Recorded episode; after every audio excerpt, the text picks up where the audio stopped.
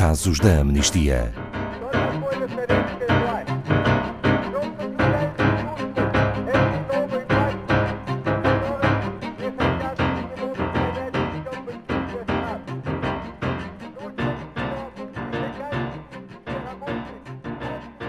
Dedicada à ativista contra a pena de morte, a iraniana Atena Daemi participou num protesto pacífico contra a execução de uma jovem mulher no seu país. Ações que nos podem parecer singelas e que tomamos como certas e seguras na nossa realidade social, mas que no Irão requerem enorme coragem. Atena Daemi está na prisão por o ter feito. Boa tarde, Paulo Fontes. Boa tarde, Ana Paula. Boa tarde a todos os ouvintes. Uh, um julgamento que nós consideramos de farsa. Então, a Atena Daemi é uma corajosa defensora de direitos humanos no Irão, com tudo o que isso implica no Irão, em que tem lutado para que não haja pena de morte no, no Irão e, e, em nenhum local do mundo.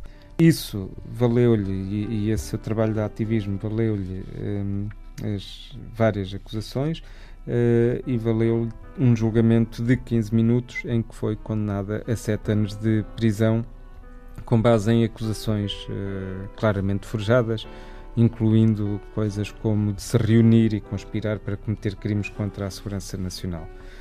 As provas que apresentam para esta suposta atividade criminosa são o trabalho de ativismo que desenvolve na denúncia da pena de morte como a punição mais, mais cruel e desumana e degradante, que é também a, a posição da Amnistia Internacional em relação à, à, pena de morte, e os vários apelos que a Atena tem feito às autoridades iranianas para que ponham fim ao uso desta uh, da pena capital. Portanto, o, o que a Atena faz é simplesmente uh, criticar através de vários meios, por exemplo, no Facebook e no Twitter, o número de execuções feitas pelo Irão e participar em protestos eh, junto a prisões e em solidariedade com as famílias dos presos no corredor da morte. Portanto, isto são formas de manifestação que qualquer eh, um de nós poderia fazer eh, aqui em Portugal contra, contra a pena de morte no mundo e que eh, a Atena no, no Irão eh, valem-lhe eh, esta condenação a sete anos de prisão. Uma condenação e uma prisão com um tratamento cruel e degradante. Sim, ela já foi espancada, temos relatos de, dela já ter sido espancada, já lhe foi disparado gás-pimenta em cima, já foi obrigada a isolamento na prisão. No entanto, não deixa mesmo assim de, de continuar a lutar pelos direitos humanos. A 3 de fevereiro passado, ela entrou em greve de fome para protestar contra a sua transferência para uma prisão em Varamin, isto nos arredores de Teherão, que é conhecida no mundo inteiro pelas condições eh, e práticas horríveis que, que ali existem, de, de tortura e de maus tratos. Ela esteve encarcerada, portanto, entre 24 de janeiro e 9 de maio e ficou impedida de usar o telefone mais de uma vez por semana até mesmo para contactar familiares. Os telefonemas que lhe permitiram fazer eh, decorrem sempre sob supervisão de um, de um, guarda prisional. As outras pessoas foram proibidas de, de interagir com ela e ela foi até mesmo perseguida e intimidada por, eh, por outras reclusas. Por exemplo, ela durante o primeiro mês andou sempre com, com a mesma roupa e foi impedido mesmo aos seus familiares de lhe trazerem uh, roupas limpas.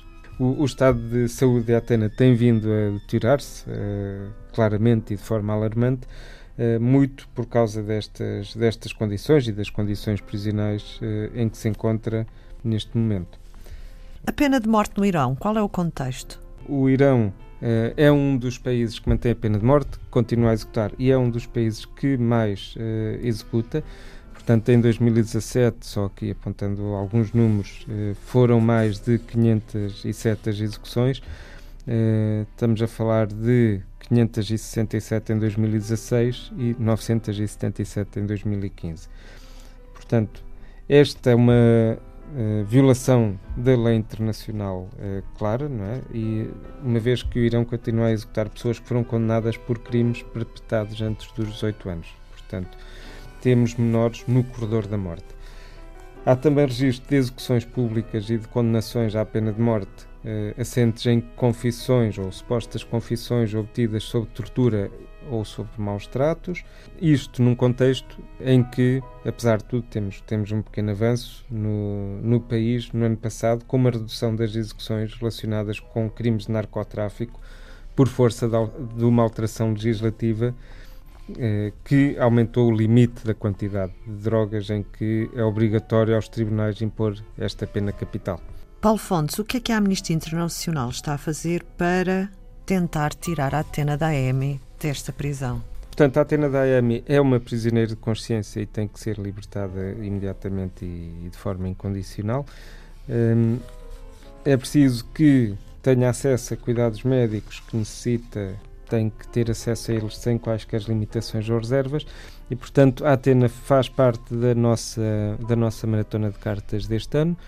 Mais uma vez, uh, decorre todos os últimos trimestres de cada ano e apelamos a todos os, os, ouvintes que passem pelo nosso site, amnistia.pt, e que participem neste, neste projeto Maratona de Cartas que se juntem a este movimento de mudança em que milhares e milhares de pessoas um, assinam por, eh, por estes casos para que seja feita justiça.